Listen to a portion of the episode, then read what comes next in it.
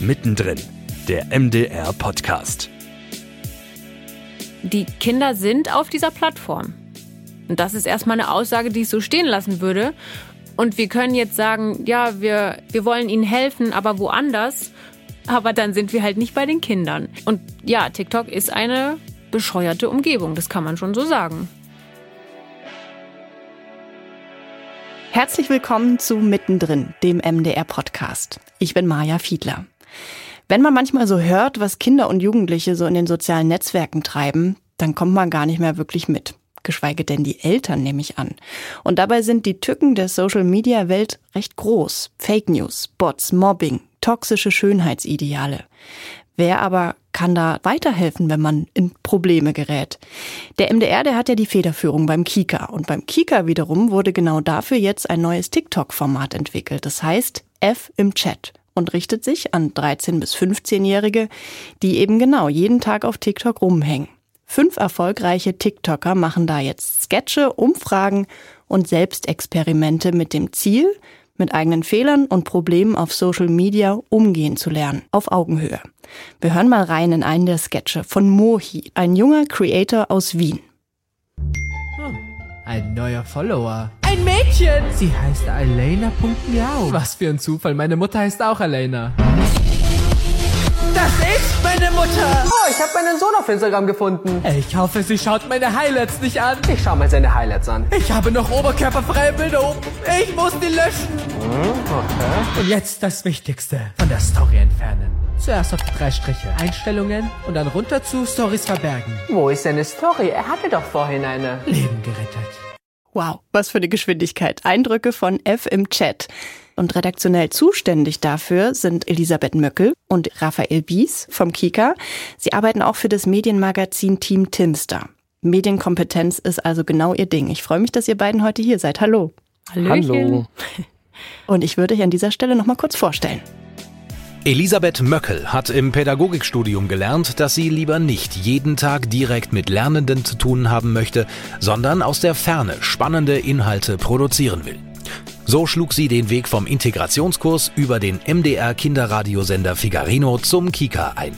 Für den Kika begleitet die 30-Jährige seit sechs Jahren verschiedene Unterhaltungs- und Infotainment-Angebote als Redakteurin, Autorin und Moderatorin. Raphael Bies diskutiert mit seinen Lehrerfreunden leidenschaftlich gern darüber, warum TikTok für sie so eine Büchse der Pandora ist. Und er verbringt seine Freizeit regelmäßig offline mit smartphone-affinen Teenagern im Jugendverband. Seine Kindheit prägten Musik und das Freibad. Statt TikToks produzierte er Hörspiele. Vom Hörfunkstudium landete er über das MDR Volo beim Kika. Dort arbeitet der 34-Jährige als Redakteur und Autor und entwickelt Formate. Jetzt eben auch das Format F im Chat. Ich würde gerne noch mal auf diesen kurzen Einspieler, den wir gehört haben, eingehen. Wie kam es denn dazu, dass ihr dieses Thema aufgreifen wolltet? Dass also die Gefahr besteht, wenn Jugendliche in sozialen Netzwerken angemeldet sind, dass ihnen dann auch die eigene Mutter folgen könnte. Dafür ist wichtig zu wissen, dass unsere Themen eigentlich nicht von uns kommen, sondern von unserer Zielgruppe. Äh, ich glaube, was FM Chat sehr ausmacht und was uns auch sehr wichtig ist, dass wir regelmäßig im Kontakt sind mit der Zielgruppe. Regelmäßig heißt in der Entwicklung sehr oft. Inzwischen, seit wir veröffentlichen, einmal im Monat gehen wir in Jugendclubs, gehen wir in Hauptschulen, in Gesamtschulen und treffen dort Zielgruppe und quatschen mit denen über ihre, ihre Medienprobleme, über Social Media und was einem da für eine Scheiße passieren kann.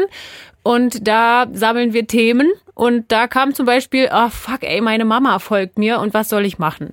Was man davon ableiten kann, jetzt wiederum Redakteursdenke eingeschaltet, ist natürlich, ah, wir können also den Kindern beibringen, wie verberge ich meine Insta-Story vor meiner Mama, und das wiederum könnte man ja ableiten zu, wie verberge ich das vor Leuten, von denen ich nicht möchte, dass sie das gucken. Also nicht nur die Mama, sondern der creepy alte Nachbar, der mir auch folgt auf Insta, dem ich aber nicht zeigen möchte, wie ich am Badestrand war. Mhm. Ich finde das so spannend. Wir alle drei sind ja eigentlich nicht so alt und trotzdem habe ich das Gefühl, ich habe eigentlich überhaupt gar keine Ahnung mehr, was auf den Handys von den 13- bis 15-Jährigen so abläuft. Vielleicht hattet ihr ja auch mal so einen Moment, als ihr dort mit denen rumgehangen habt im Jugendclub, wo ihr gedacht habt, wow, ähm, was ist das denn hier? Vielleicht habt ihr mal ein Beispiel, was ihr erzählen könnt, was da eben so los ist auf deren Handys. Ja, also ich war auch mega erstaunt. Also natürlich, ähm, es dauert immer einen Moment, bis man diese For You-Pages von den Kids wirklich sehen kann. Das hat natürlich auch was mit Vertrauen zu tun. Und dann sieht man da in erster Linie sehr viel Spaß. Also ich erinnere mich da immer an meine Kindheit, wo ich irgendwie so die, die Funny Clips, ich glaube bei Super RTL oder so lief das abends, so die Pleiten, die Pech- und Pannenshow ja. geguckt habe. Daran habe ich mich erinnert gefühlt. Also man sieht sehr viel Tiercontent, irgendwelche Menschen, die gegen irgendwelche Mauern rennen oder wie auch immer. Es ist in erster Linie witzig. Äh, viele stehen auf Edits, das sind so Bildfolgen die sie sich von Leuten angucken. Und dann äh, saß ich aber mit den gleichen drei Jungs auf der Couch und es hat nicht lange gedauert. Wir sind ins Gespräch gekommen, was die sich auch so privat teilen. Und dann zeigten sie mir die perversen Sticker, die in ihrem privaten Chat rumgingen. Und ich finde, da ist schon echt eine krasse Bandbreite, die man da so sieht auf den Handys. Seid ihr eigentlich selber bei TikTok? Natürlich. Aber nicht als Creator, das muss man schon auch sagen. Das war auch sehr spannend im Entwicklungsprozess und hat uns auch immer wieder hinterfragen lassen, ob wir die richtigen für dieses Projekt sind, weil wir nicht selbst für TikTok produzieren, also als Privatpersonen. Und das macht uns natürlich jetzt erstmal nicht zu super RedakteurInnen für einen TikTok-Format. Äh, deswegen war es uns auch besonders wichtig, mit TikTokerInnen zusammenzuarbeiten, die jung sind und die wissen, wie TikTok funktioniert und wie die Zielgruppe tickt und so weiter, weil wir eben mit unserer Fernsehredakteursdenke da nur bedingten Einblick haben können. Natürlich haben wir alles dafür getan und haben TikTok durchgesuchtet und ich musste es zwischendurch auch löschen von meinem privaten Handy, weil ich nächtelang nur getiktokt habe. ähm, aber ich denke, wir haben so einen Einblick in, in, in die Welt und versuchen da auch natürlich immer dran zu bleiben und viel zu konsumieren einfach. Ähm, ja, aber wir sind keine Creator. Ihr habt jetzt fünf TikTok-Stars für FM-Chat an Land gezogen. Noel, Mohi, Pani, Samuel und Justin. Wie habt ihr die ins Boot geholt? Das war eine lange Reise. Also, um ehrlich zu sein, waren das auch nicht die, die allerersten oder, oder ein Teil davon waren die allerersten. Ich glaube, no, äh, mit Noel gehen wir den Weg schon am ja. längsten. Ne? Aber es waren zwischendurch auch schon andere Leute im Boot. Und wie das so ist in diesem Business, die äh, Creatoren, die bekommen natürlich ihr Geld hauptsächlich auch von, von großen Firmen, indem sie Kooperationen da machen oder Werbeverträge haben. Und da hat man es als öffentlich-rechtlicher erstmal schwer, da mitzuhalten. Sprich, wir haben eine Kette von Leuten angefragt. Ich kann, mhm. ich kann dir nicht sagen, wie viele es waren. Es waren unzählige. Es war eine sehr lange Liste, auf die wir Fall. angeschrieben haben. Dann hat TikTok auch noch die Besonderheit, dass man ähm, die Leute per Direktnachricht anschreiben muss. Dann äh, gibt's nicht von allen Kontakt, es kommt nicht von allen was zurück und so weiter. Und es war einfach ein, ein Riesenabenteuer, da Leute ranzubekommen. Wir hatten irgendwann zwei wirklich große Fische, das kann ich so sagen, die sind bei der Zielgruppe total bekannt gewesen. Die sind irgendwann im Januar, Dezember, Januar abgesprungen. Das hat uns in ein tiefes Loch gehauen. Und dann gingen die Anfragen wieder von vorn los. Ja. Da können wir vielleicht auch gleich mal zum Namen von dem Format kommen. F im Chat. Was Weil heißt denn das eigentlich? War oder was? Ja, also sehr gute Überleitung, Maya, vielen Dank. Also Elf im Chat ist ein Meme, was äh, in der Zielgruppe schon seit einer Weile bekannt ist. Also ist jetzt nicht das, der neueste Shit, was auch gut ist, weil es dann vielleicht auch nicht bald wieder vorbei ist. Also Meme heißt etwas, was geteilt wird, was man sich gegenseitig äh, schickt, aber auch was in der mündlichen Sprache verwendet wird. Ich gebe dir ein F, Digga. Ähm, bedeutet, du hast einen Fail gemacht und ich zolle dir Respekt. Ich zeige dir mein Mitleid für deinen Fail. Mhm. So, jetzt brauchen wir auf jeden Fall mal noch ein paar Beispiele. Über welche Fails sprecht ihr so im Format? Wie wir ja schon gesagt haben, die sammeln wir in den Jugendclubs. Du hast vorhin schon mal konkret gefragt, was, was kommt da so? Mhm. Das ist eine riesen Bandbreite. Wenn du Beispiele haben möchtest, dann kriegst du jetzt Beispiele. Yes. also zum Beispiel habe ich mit äh, zwei Mädels gesprochen und ähm, habe so gefragt, sehr konkret gefragt in dem Fall, wie viele alte Männer schreiben euch an? Und sie und die eine meinte so, ja, also zwei pro Woche sind sicher, ja, so ekelhafte Pedos halt. Und dann die andere, Ey, krass, du hast nur zwei? Ey, 15, ich habe 15 in der Woche. Und die andere war dann so halb eingedickt, ja, aber du schreibst den ja auch zurück. So, ja, ich schreibe zurück, aber ich, ich schreibe ja auch nicht meine Adresse. Ich schreibe ja nur, ey, du siehst ja süß aus und so. Und weil sie so meinte, ja, Follower sind Follower. Und ähm, man muss die Zahlen ja irgendwie nach oben treiben. So, das wäre eine Geschichte, die mich sehr schockiert hat. Nicht der Inhalt, sondern so der Umgang damit, die Emotionen, die damit verbunden ist, die bei mir ganz anders war als bei den zwei Mädels. Mhm. Also so in diese ähm, ja, sexuelle Belästigungsrichtung geht's schon immer mal, vor allem wenn man mit Mädels redet. Gewaltdarstellungen, ne? Genau. Brutalität, einfach unfassbare Brutalität. Ähm, seit spätestens seit dem Ukraine-Krieg kann man live teilhaben, äh, was dort abgeht. Und an mir ist so eine Geschichte in Erinnerung. Wir waren auch in so Jugendhilfeeinrichtungen und da kamen rüber, nicht alle Konflikte, die die Kinder haben, entstehen aus dem Medialen oder entstehen aus TikTok heraus, sondern das sind Konflikte, die sie sowieso haben und die dann durch das Medium nochmal potenziert werden. Also ja. ich rede hier von einem Mädchen, was kein Taschengeld hatte und auf die Idee kam, ich biete einfach Nacktbilder von mir für 20 Euro an und schicke die rum, einfach um Taschengeld zu bekommen. Und irgendwann schickt das Mädchen ein äh, Nacktbild an einen Ü18-Jährigen, der natürlich dann heiße Ohren bekommen hat und einfach sagt, ich muss dich jetzt leider anzeigen, damit ich hier nicht mit reingezogen werde. Und ähm, vor so einen Konflikten steht man dann, die hört man sich an und denkt so, wow, hier geht ganz schön krass was ab und hier musst du irgendwie rankommen. Ne? Und das sind Natürlich, ironischerweise sind das Fail-Momente. Also wir hoffen immer, dass wir die Inhalte so aufbereiten können, dass man auch darüber lachen kann, ähm, mhm. dass wir mit Humor da an die ganze Sache rangehen und eben nicht moralisieren und mit dem Zeigefinger drauf zeigen und sagen, ey du Opfer. Ich glaube, genau das ist ja die große Herausforderung, eben an die jungen Leute ranzukommen, dass sie sich das auch am Ende angucken und man ihnen irgendwie auf Augenhöhe begegnet. Ja. Wie macht ihr das? Tischtennis ah. spielen. also es, es braucht einfach unglaublich viel Zeit. Wir ja. haben verschiedenste Varianten ausprobiert von Online-Calls über die Besucher vor Ort. Ich finde, es geht nichts über die Besucher vor Ort und dann sitzt man da erstmal so als Fremdmasse auf dem Sofa und wird angeguckt, was will denn der alte Mann oder die alte Frau hier? Und wohlgemerkt sind wir 34 oder 30. Also das ist alles noch so, dass wir auch so ein Sozialarbeiter sein könnten. Aber du bist erstmal ein Fremdkörper und dann spielst du Tischtennis oder du spielst Kicker oder du sagst, hey, äh, wollen wir mal über TikTok reden? Hast du noch eine Idee, ja, Elisabeth? Naja, Maya meinte ja, also wie, wie werden wir so, dass uns die Zielgruppe trotzdem mag, ne? obwohl es ja teilweise auch sehr moralische und erwachsene Hinweise sind, die wir geben wollen. Das ist einerseits genau, dass wir in der Zielgruppe sind und Tischtennis spielen und zuhören und andererseits, dass wir uns auf TikTok einlassen, ne? also dass wir die TikTok App so benutzen, wie es hoffentlich auch andere Creator tun, die erfolgreich sind auf dieser Plattform. Ja. Das heißt, in unserem Fall, wir sind halt, so hoffen wir, mega witzig. Das ist unser Plan. Und der Tipp, den wir haben, der ist mehr so hintenrum. Beziehungsweise ist es vielleicht gar kein Tipp, sondern ist es nur ein, oh ja, fuck, das ist mir auch schon mal passiert. Und dann schreibe ich vielleicht in die Kommentare, ja, äh, weiß ich jetzt auch nicht, was ich da machen soll.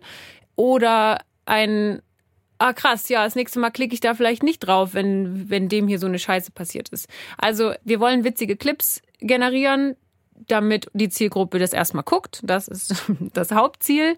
Und ähm, wir hoffen natürlich sehr, dass sie sich einzelne Infos, ein, einzelne Sensibilisierungsphasen mitnehmen können. Und wie arbeitet ihr dann mit euren fünf TikTok-Stars zusammen? Also machen die dann wirklich einen konkreten Sketch-Vorschlag oder bringt ihr den Vorschlag und die setzen es am Ende einfach um? Also das war uns auch mega wichtig bei der, bei der ganzen Konzeption, dass wir sagen, wir haben diese Kompetenz nicht und wir gehen auch offen und ehrlich damit um. Diese Kompetenz kaufen wir uns von den TikTokern ein.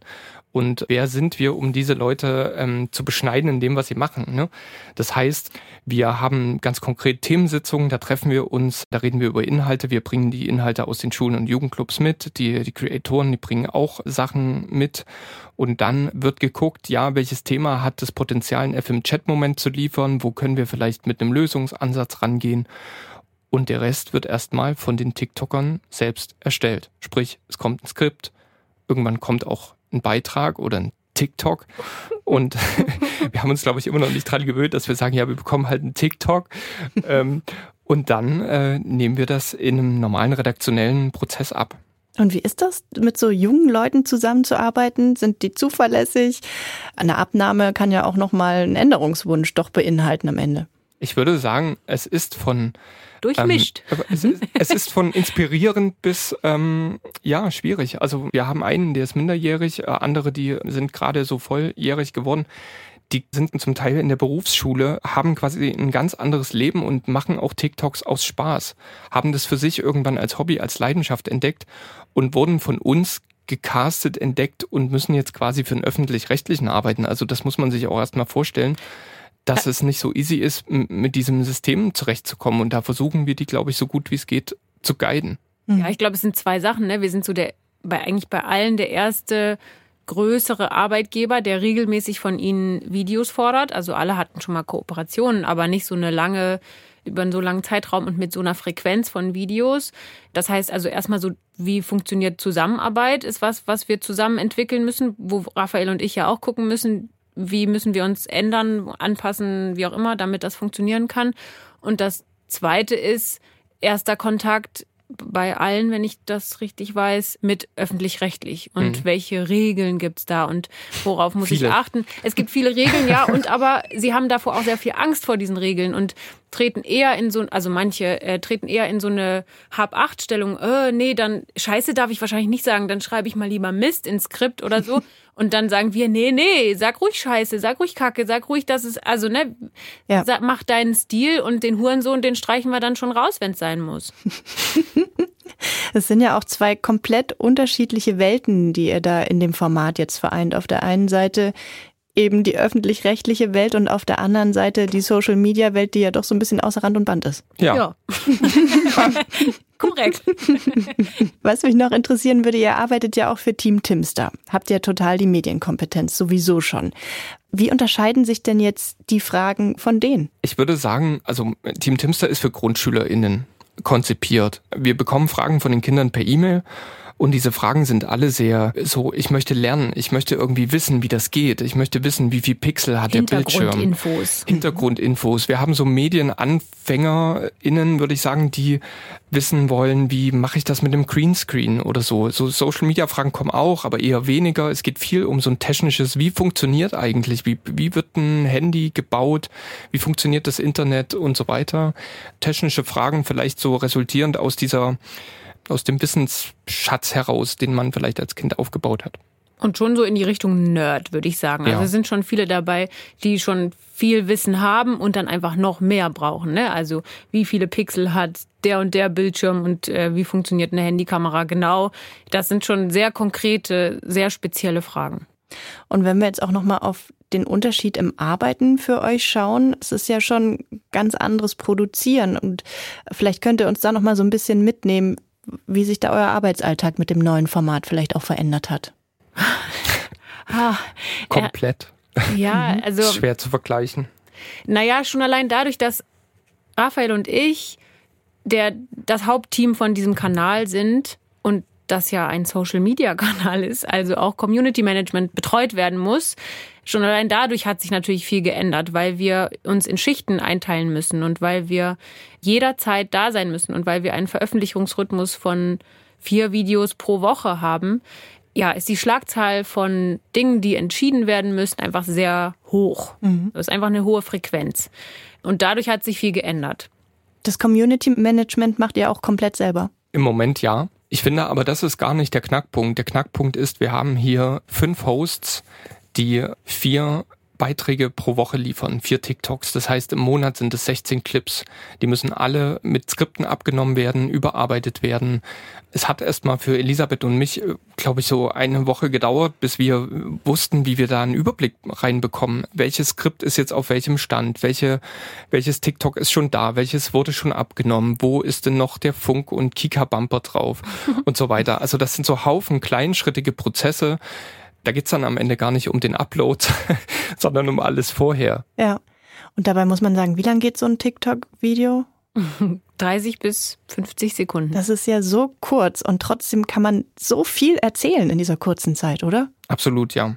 Also da bin ich auch immer erstaunt und ich, ich habe auch einen riesen Respekt vor den Hosts, äh, die ja allesamt irgendwie aus dem Comedy-Bereich kommen. Bei Noel ist vielleicht so eine kleine Ausnahme, der macht für uns selbst Experimente und Umfragen, aber trotzdem mit einem humoristischen Blick. Also das ist ein ironischer, cooler Junge und ich habe einen riesen Respekt davor, dass die äh, so kreativ an diese Themen rangehen und immer einen Witz darin finden. Du hast ja gerade schon Funk erwähnt. Das ist die erste Zusammenarbeit, die erste Kooperation vom Kika mit Funk.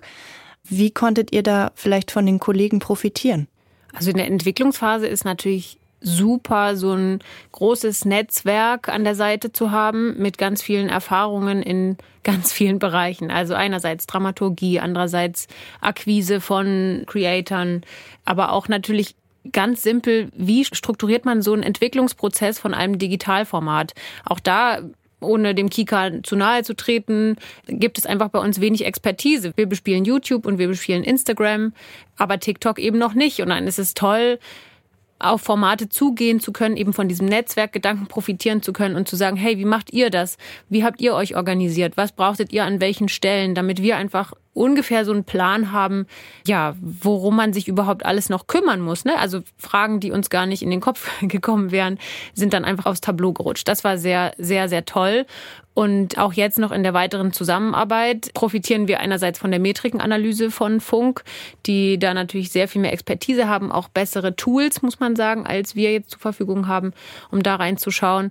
Metriken heißt einfach, dass ihr seht, wer was klickt oder was heißt das? Genau, also es gibt ja im Social Media Bereich verschiedene Zahlen, auf die man gucken kann. Also klicken wäre jetzt View in dem Fall, aber auch andere Zahlen, die man sich anschauen kann. Wie lange bleibt jemand dabei? Ja. Ähm, sind die eher weiblich, eher männlich? Wo kommen die her? Und so weiter. Ne? Oder mhm. auch die Kommentare, wie viele Leute kommentieren, wie viele liken, wie viel speichern sich was ab und so weiter. Und wie sieht's da aus bei FM Chat? Wer sind so eure Follower? Wer guckt das an? Gibt es vielleicht auch Rückmeldungen?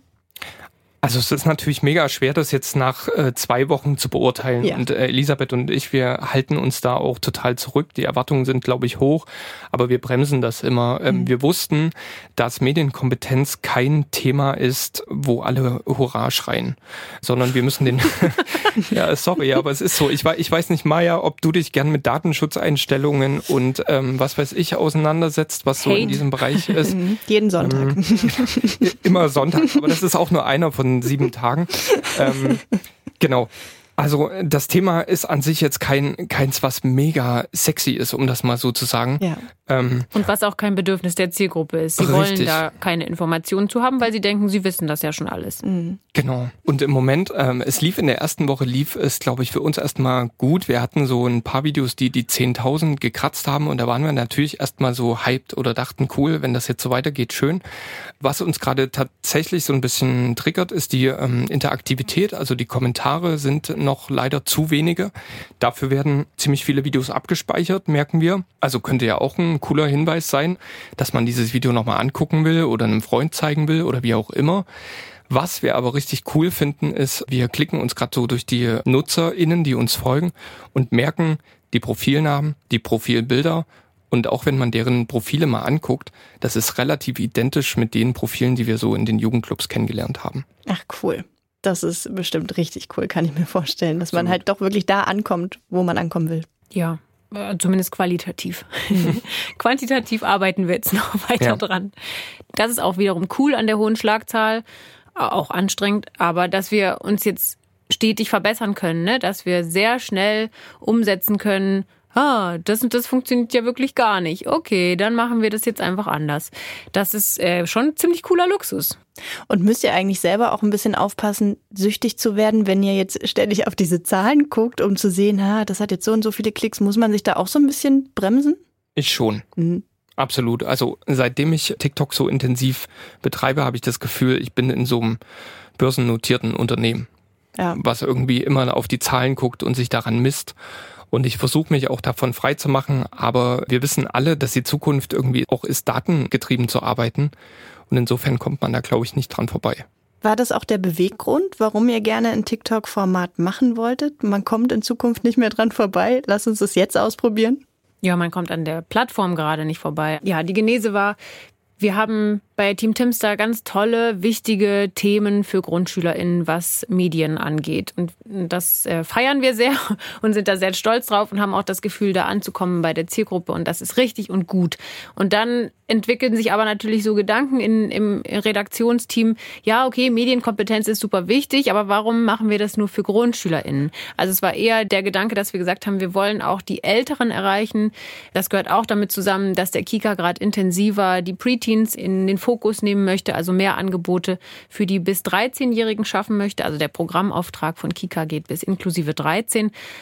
Und ja, dann haben wir gesagt, wer sind denn die, die Medienkompetenz richtig dringend brauchen? Und da sind wir ziemlich schnell darauf gekommen, dass es die sind, die ein eigenes Smartphone haben und das unbegrenzt nutzen können. Also die keine Eltern haben, die darauf gucken und die eine äh, Family Link App drauf haben, die alles kontrolliert, sondern die einfach den ganzen Tag mit dem Handy machen können, was sie wollen.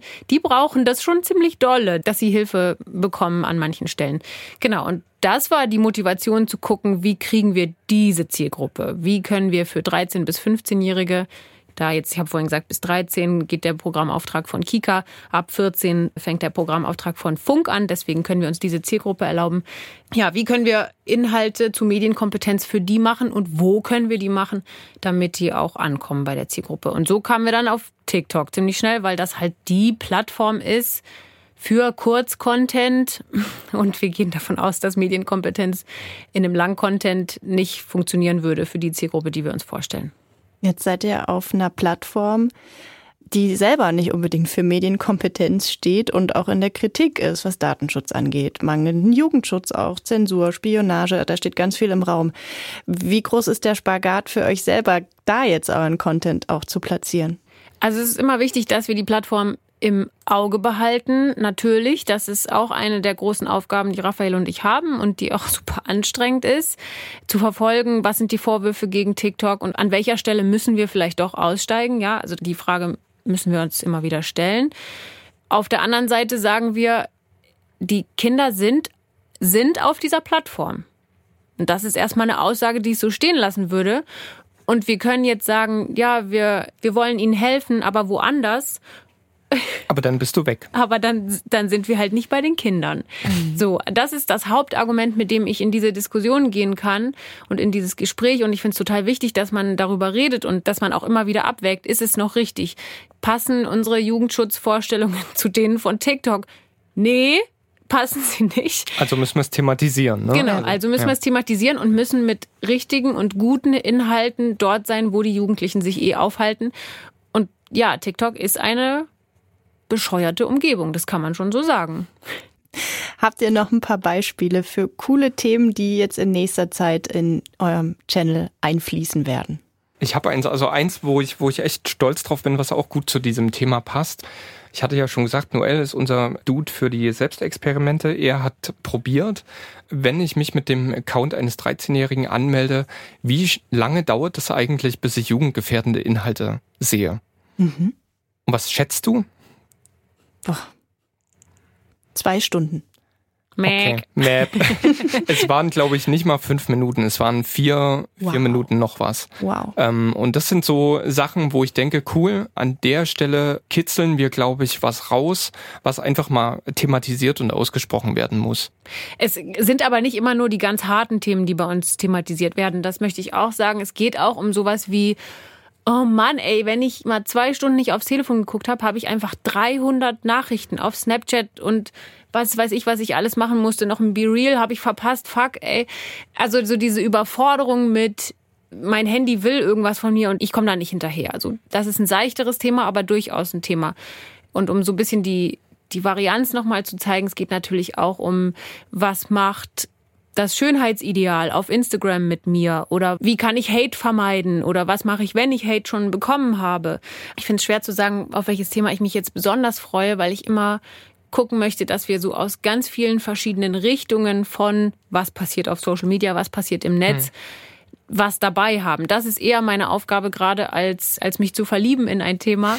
äh, ja, deswegen ist das nicht so mein Fokus, glaube ich dann am besten unbedingt mal reinschauen. Viermal pro Woche veröffentlicht F im Chat abwechselnd Videos von Noel, Mohi, Pani, Samuel und Justin.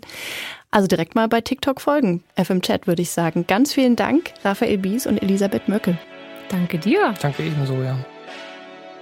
Das war mittendrin der MDR Podcast. Alle unsere Folgen findet ihr in der ARD Audiothek unter mdr.de und überall sonst, wo ihr eure Podcasts abonniert. Vielen Dank fürs Zuhören. Tschüss und bis bald. Mittendrin, der MDR Podcast, ist eine Produktion der Hauptabteilung Kommunikation des Mitteldeutschen Rundfunks.